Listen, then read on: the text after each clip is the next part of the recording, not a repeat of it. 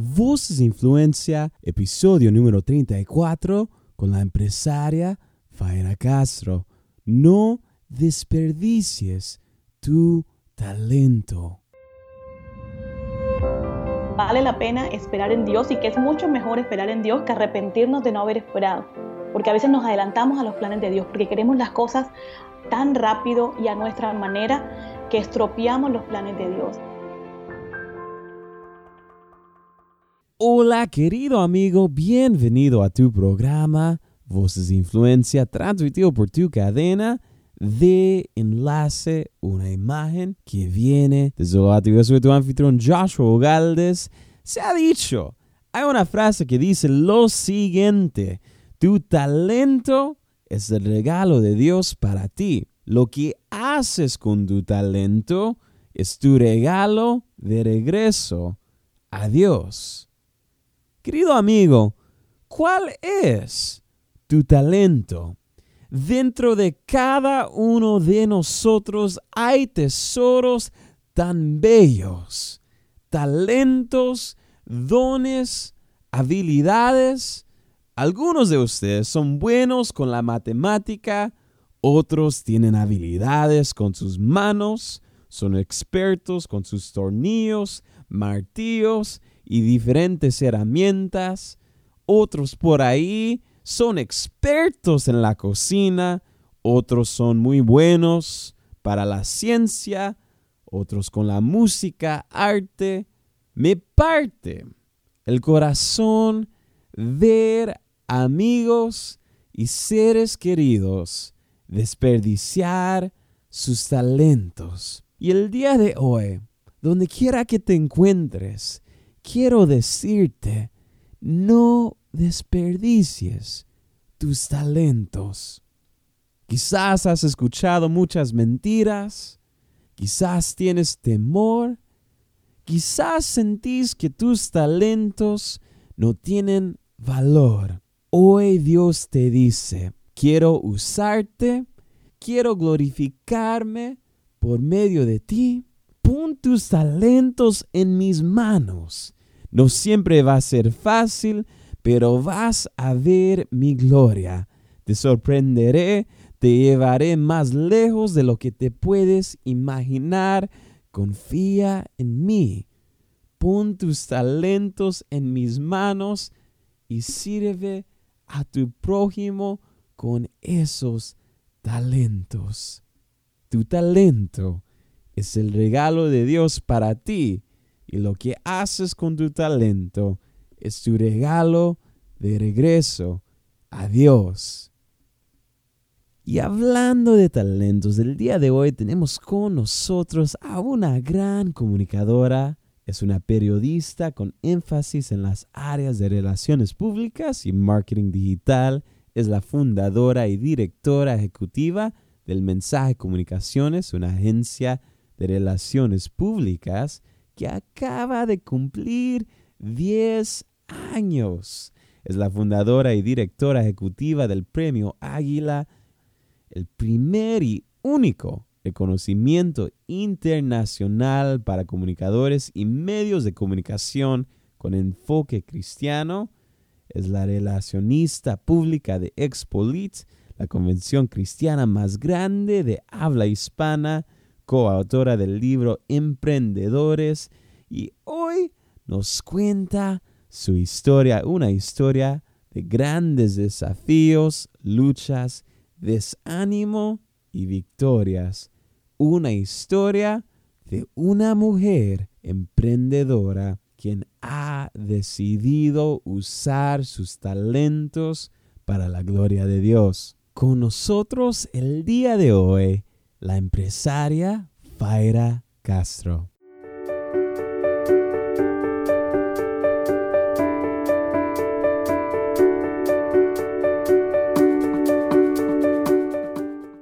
Bienvenida al programa. Muchas gracias, yo estoy más feliz y más emocionada que tú de poder estar en tu, pues, en tu show. Eh, lo he escuchado y me honra mucho porque sé la calidad de personas que tienes en entrevistas, así que muchas gracias por esta oportunidad. Buenísimo, así que el día de hoy, eh, eh, como Como tú sabes y también los que nos están escuchando en el programa, nos encanta conocer a nuestros invitados más allá de lo que están haciendo sus plataformas.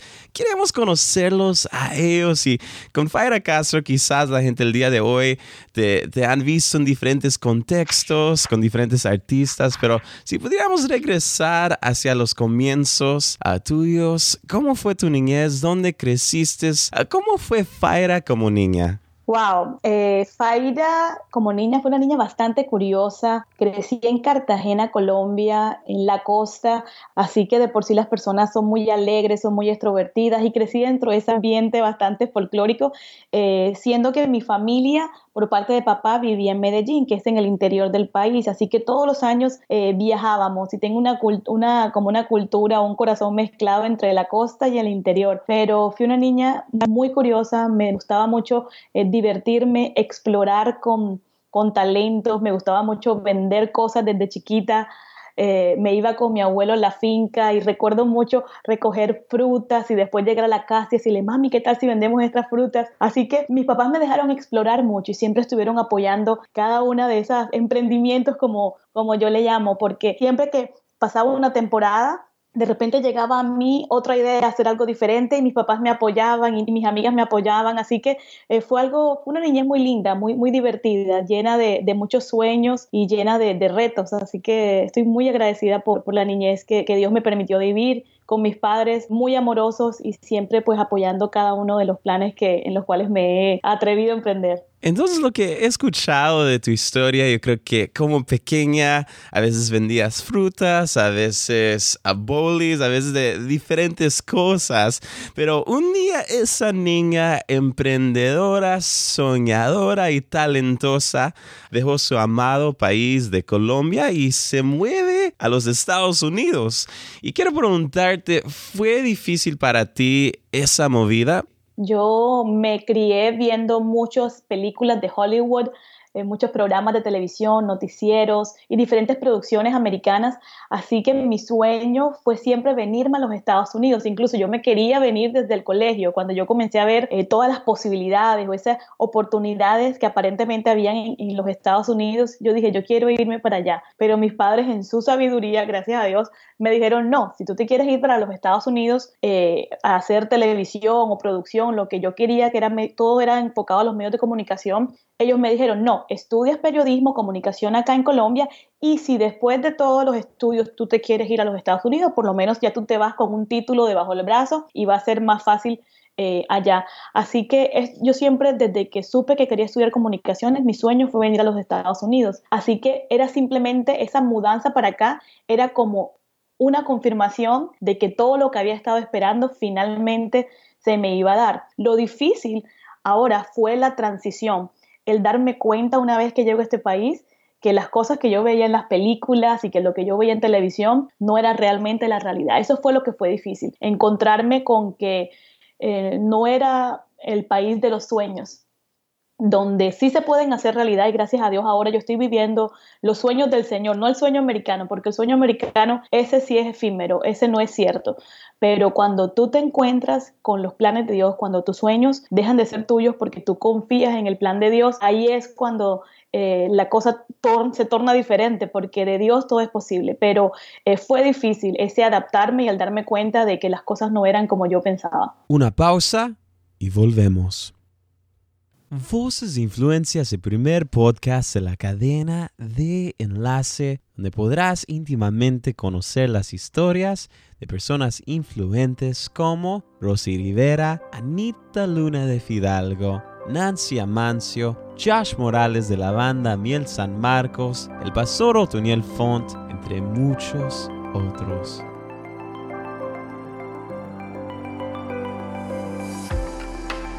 El Espíritu Santo me recordó todo lo que me dijo mi madre.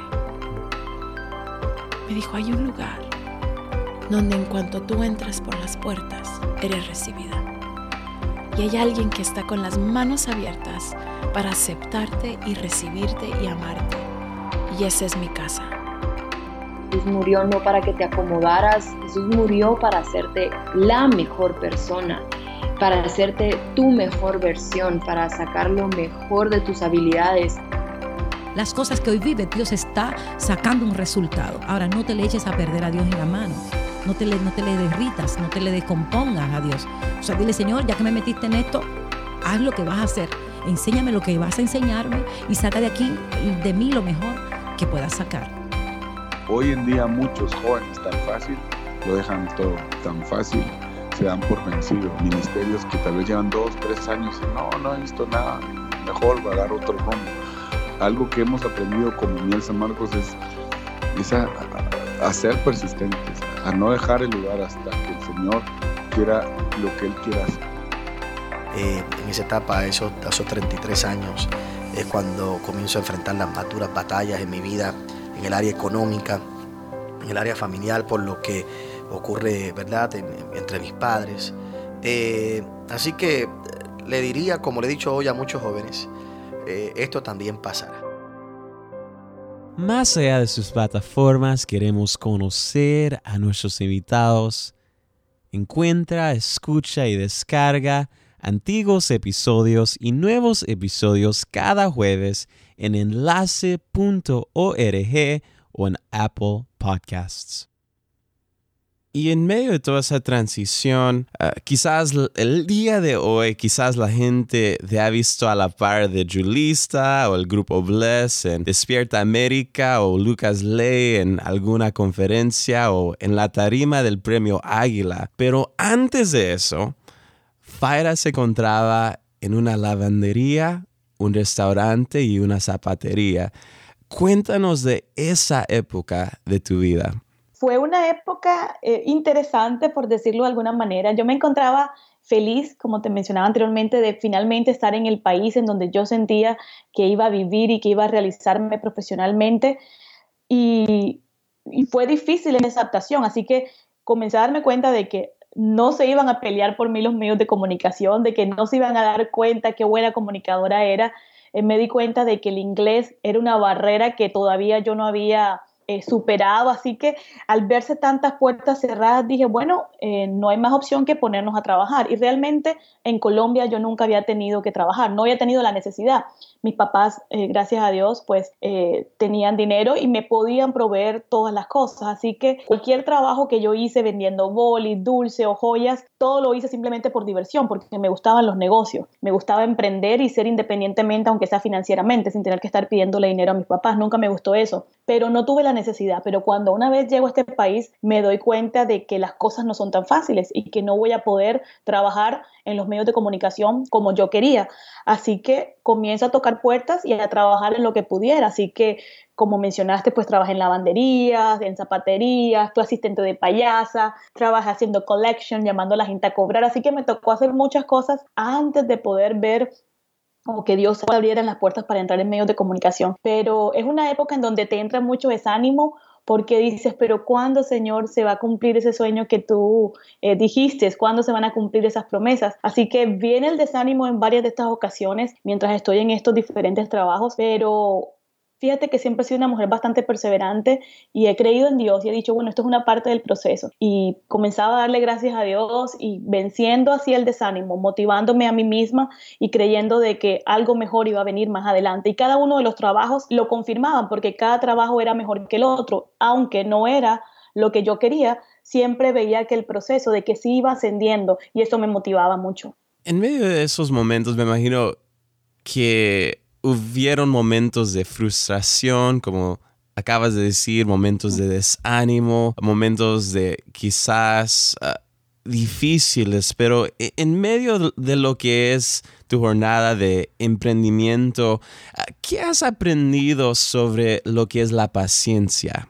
Estamos en una generación microondas en donde todo lo queremos muy, muy rápido, pero me he dado cuenta a través de los diferentes emprendimientos y a través de los años de que necesitamos ser pacientes. Y ser pacientes es una como podría decirlo, como es una virtud que demuestra que tenemos una dependencia de Dios, que confiamos en, la, en los planes de Dios, que reconocemos que sus planes son mejores que los nuestros, aunque aún no los entendamos, y que por eso decidimos esperar, esperar pero de una manera activa. Tú sabes, hay una parte en la Biblia en donde dice de, que esperemos en Dios, pero en el griego, el original, ese es un, no es una espera pasiva, no es una espera quedémonos acostados. es esperar simplemente haciendo lo que Dios nos está llamando a hacer y esperamos y confiamos en que a su debido tiempo Él nos dará aquellas cosas que nosotros estamos eh, pidiendo. Así que yo creo que necesitamos simplemente reconocer de que vale la pena esperar en Dios y que es mucho mejor esperar en Dios que arrepentirnos de no haber esperado porque a veces nos adelantamos a los planes de Dios, porque queremos las cosas tan rápido y a nuestra manera que estropeamos los planes de Dios. Entonces yo me he dado cuenta que en, mi impaciencia es mejor eh, tomar mi cruz, aguantarme y decir, ¿sabes qué, Señor? Reconozco que yo no me la sé todo y reconozco que si tú no me estás dando aquello que estoy pidiendo es porque no me conviene o que todavía no estoy preparada para aquello que yo te estoy pidiendo. Así que la verdad que la paciencia es un ingrediente fundamental para cualquier persona que desee emprender o para cualquier madre, para cualquier esposo, para cualquier persona que nos está escuchando. Realmente la paciencia demuestra nuestra dependencia y nuestra confianza en Dios. Un pequeño detalle por ahí. Quisiera preguntarte, eh, al esperar, al trabajar arduamente, ¿como cuántos años te tomó para llegar a un punto en el cual dijiste, wow, yo creo que finalmente, yo creo que, yo creo que lo hemos logrado un poco de lo que estaba soñando? Fíjate que no, siento que he llegado a ese punto todavía. Y, es bueno parar, porque a veces siempre estoy, como te dije, yo no soy paciente y siempre estoy buscando cosas y siempre estoy en constante movimiento. Y a veces por ese constante movimiento no me he dado cuenta de eso que tú acabas de mencionar, de decir, he llegado aquí. Me he dado cuenta a veces porque personas me dicen o me preguntan, ¿y cómo hiciste esto? ¿Y cómo lograste lo otro? La verdad que para mí no los he visto como, como hazaña, no los he celebrado como debiera porque he estado tan preocupada por el siguiente paso que no me he detenido en el camino. Y ahora estoy en una etapa porque mi compañía, justamente el mensaje de comunicaciones, cumple 10 años este año y ha sido como un momento de reflexión en donde me he detenido y he dicho, wow, Señor, la verdad que tú has sido fiel y que todas tus promesas se han cumplido y me has dado más de lo que yo alguna vez habré pedido o soñado al venir a este a este país, pero ha sido precisamente como esa, esas ansias de seguir avanzando, que no me he sentido como que he llegado. Y, y, es como una montaña, tú sabes, tú llegas a una montaña y de la única manera de que puedas llegar a otra montaña es bajando y volver a subir a otra.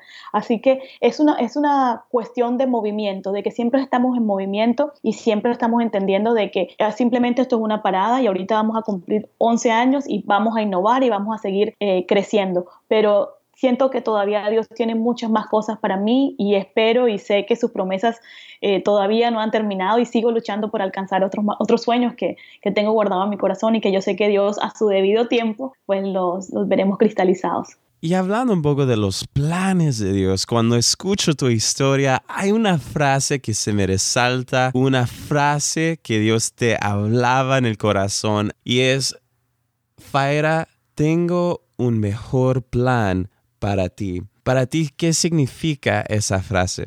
Bueno, fíjate que esa frase, y eso tal vez lo habrás tomado del libro Emprendedores, donde tuve la oportunidad de escribir un capítulo junto con diferentes emprendedores. Este es un libro que, me invitó a participar Lucas Ley, alguien que, aprecio mucho. Y cuando él me pidió escribir un libro, un capítulo dentro de este libro sobre emprendimiento, pude recordar muchas cosas y pude recordar cuando yo pensé que ya Dios me estaba dando aquello que quería. Yo mientras estaba en Colombia siempre quise trabajar en un canal de televisión y después de varios años en este país trabajando, como mencionamos anteriormente, en zapaterías, en restaurantes, en diferentes cosas, finalmente se me da la oportunidad de pisar un estudio de televisión para trabajar en, una, en una producción de televisión. Pero justo las oportunidades que se me estaban abriendo no eran necesariamente lo que yo quería, la parte de producción, de periodismo de investigación, sino que lo que las puertas que se me estaban abriendo era prácticamente en donde no, no era ni siquiera presentador, era prácticamente como una modelo, porque las personas que yo miraba a mi alrededor eran chicas hermosísimas, eran hombres guapos y yo me veía ahí sentada como, ¿qué haces tú aquí? Y yo le hablaba con la persona que me estaba contratando y él me decía, no, esto simplemente es un paso, tú ves aquella presentadora, tú ves aquella productora, estos llegaron eh, de esta manera.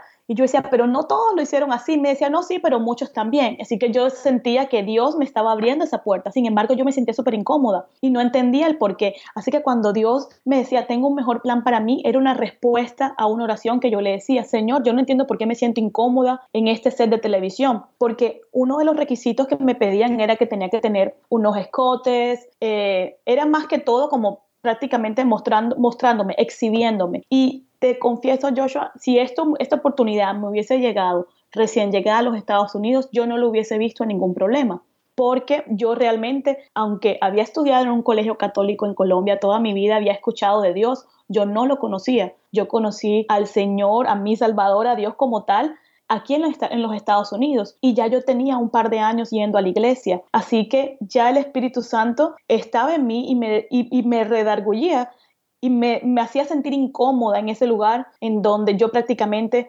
sentía pues que me estaba vendiendo, estaba vendiendo algo que yo no era y estaban, me estaban buscando no por lo que yo podía proveer eh, a nivel profesional, sino tal vez por exhibir eh, atributos físicos. Y en uno de los sets de televisión, después tuvimos otro programa en donde era en vestido de baño. Y ahí sí, yo tuve uno de los trabajos que tuve aquí, era limpiando edificios en construcción, los que remodelan para después hacerlos muy bellos. Y eso era mucho polvo y te, te, te prometo que yo me sentía hasta más sucia que cuando yo estaba limpiando esos edificios. Entonces yo decía, ¿yo por qué me siento así? ¿Por qué me siento tan mal? Y mientras todas las chicas estaban buscando las cámaras de televisión para, para ver si bailaban todas sexy, yo me escondía. Yo no entendía eso y volví a escuchar la voz de Dios que me decía, tengo un mejor plan para ti. Así que, y, lo sentí tan fuerte, tan audible, que me tuve que ir y tuve que hablar con el productor porque eso eran tres días de grabación y tuve que cancelar. Le dije, lamentablemente no me siento bien y no puedo estar aquí. Y realmente no me sentía bien, no era nada eh, físico, pero ya en mí era como negarme, era así, ¿sabes qué, Señor? Yo te voy a creer, no sé cuáles eran tus planes, pero yo te voy a creer. Y ese fue yo creo que el, el comienzo, fue el final de mis sueños, los sueños de Faira, pero fue el principio de los sueños de Dios, de, de seguir a Dios, aunque no, no, entendiera qué iba a pasar o cuáles eran sus planes, pero decidí creerle a Dios, decidir que, que sus planes realmente eran mejor que los míos. Así que cuando tú escuchaste y cada vez que voy a decir los planes de Dios son mejores que los nuestros, es porque realmente lo he vivido y me he dado cuenta de que creerle a Él es maravilloso y ser obediente a lo que Él te dice es lo que te va a llevar al cumplimiento de tu propósito en esta vida.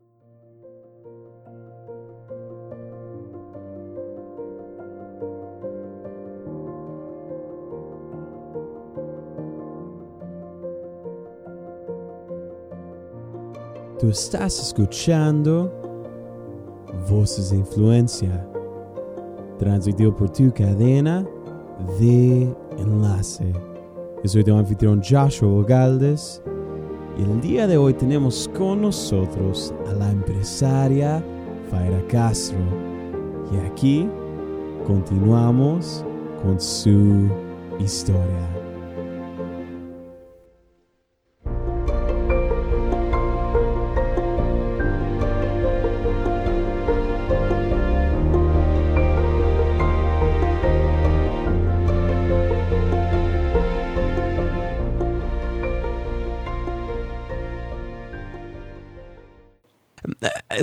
Tu vida has sido una emprendedora y también a un nivel una vendedora. Yo creo que en ambas profesiones uno experimenta mucho lo que es rechazo.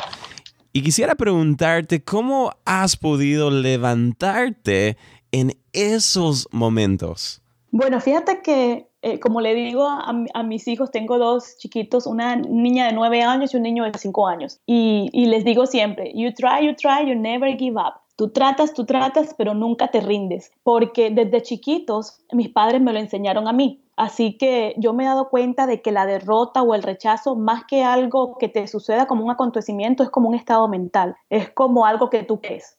Tú crees que estás derrotado. Si tú crees que estás derrotado, estás derrotado pero de la manera que yo he aprendido a enfrentar el, fracaso o el, rechazo es simplemente como que, ok, una situación que pasó, vamos a seguir intentándolo. No he dejado que eso me defina. Eh, no, no, no creo que cuando tú fracasas eres un fracasado, sino que simplemente entiendo que tal vez si esa puerta no se abrió es porque Dios tiene algo más para mí o puede ser que debo seguir intentando, porque a veces lo que sucede es que como cristianos pensamos que toda puerta que se cierra es una oposición de parte de Dios y no necesariamente lo es. A veces es simplemente que tenemos que seguir perseverando.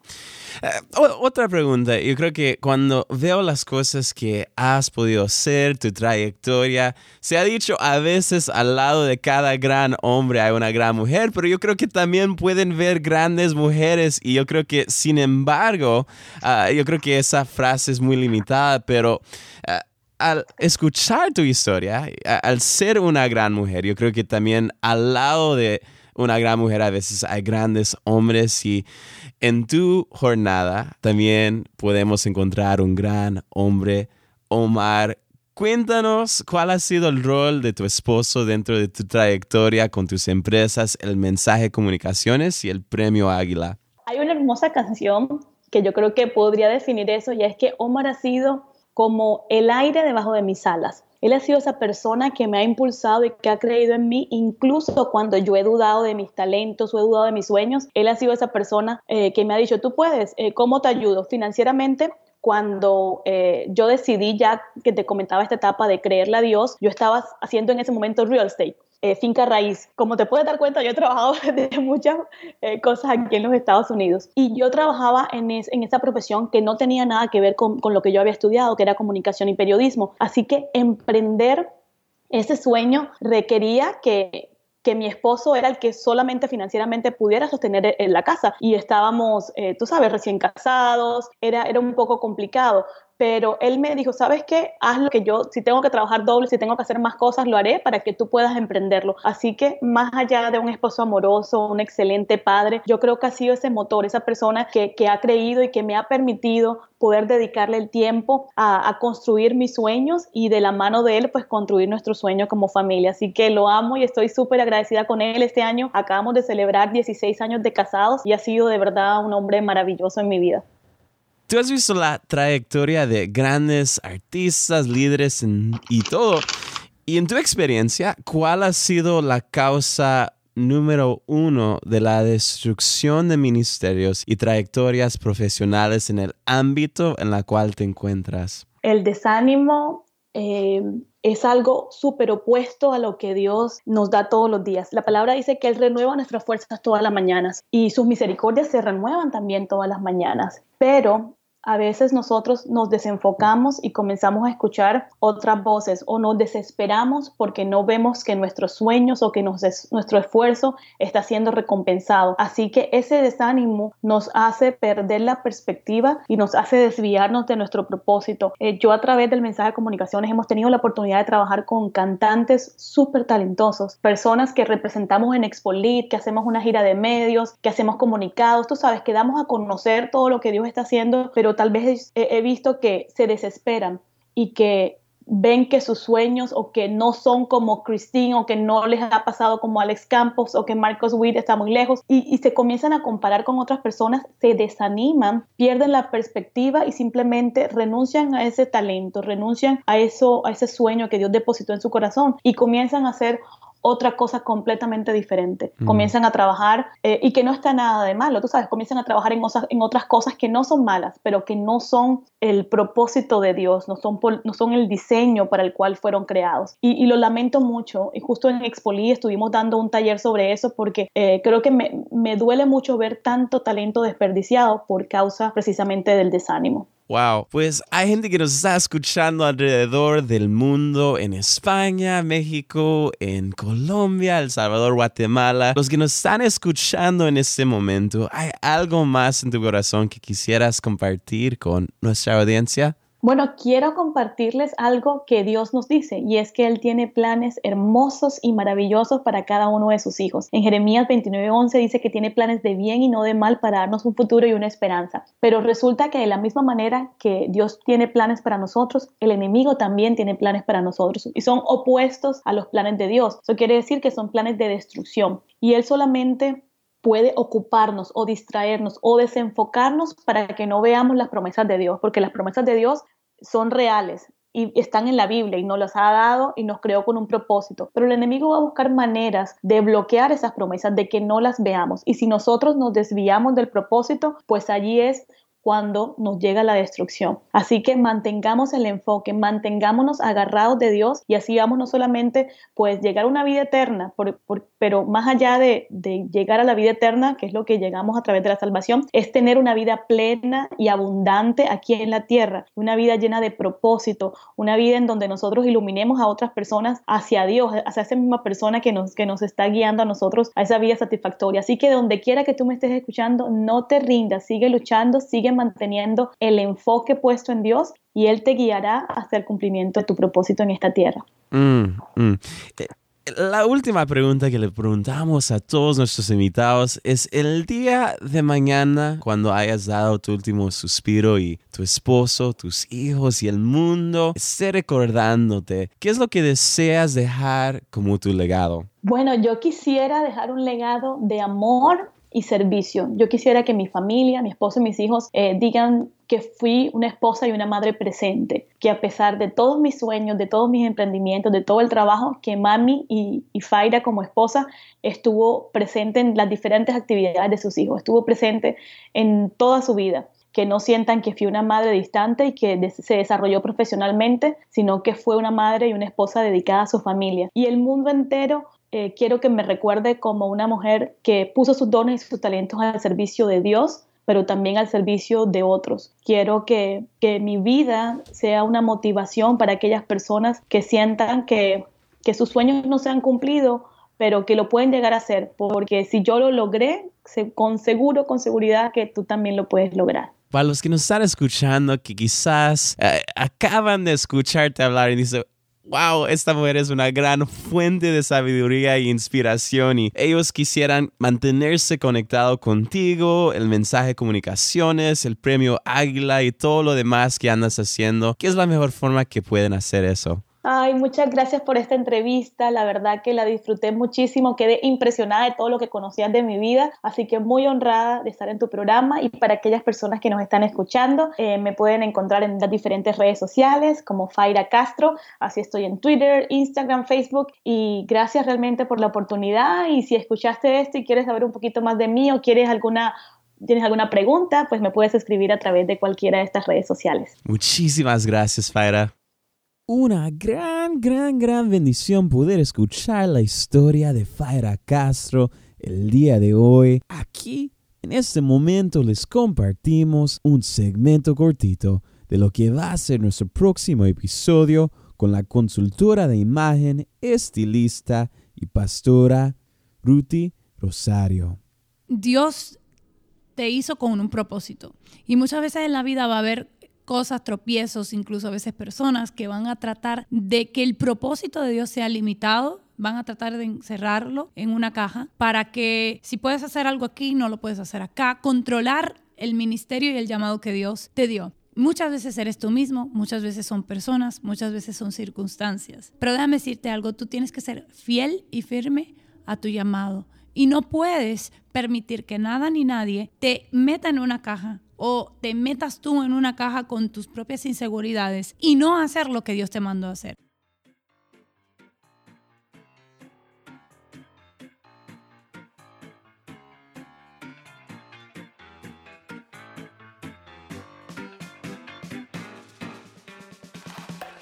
Querido amigo, quisiera tomar este momento para agradecerte a ti por escuchar este programa. Es un gran honor y privilegio acompañarte cada semana. Si algo te impactó de la entrevista del día de hoy, por favor compártelo y avísanos por las redes en Facebook, Twitter o Instagram. Puedes buscar enlace y dejar tus comentarios del podcast ahí mismo. Si nos estás escuchando por medio de iTunes y tienes un momentito, te animamos a que nos dejes una evaluación del programa ahí mismo, porque nos ayudaría muchísimo con nuestra meta de alcanzar a más personas. De nuevo, muchísimas gracias por escuchar Voces de Influencia. Yo soy tu anfitrión Joshua Ogaldes, despidiéndome hasta la próxima, mi querido amigo. Un fuerte abrazo de todos aquí en Enlace. Que Dios te bendiga.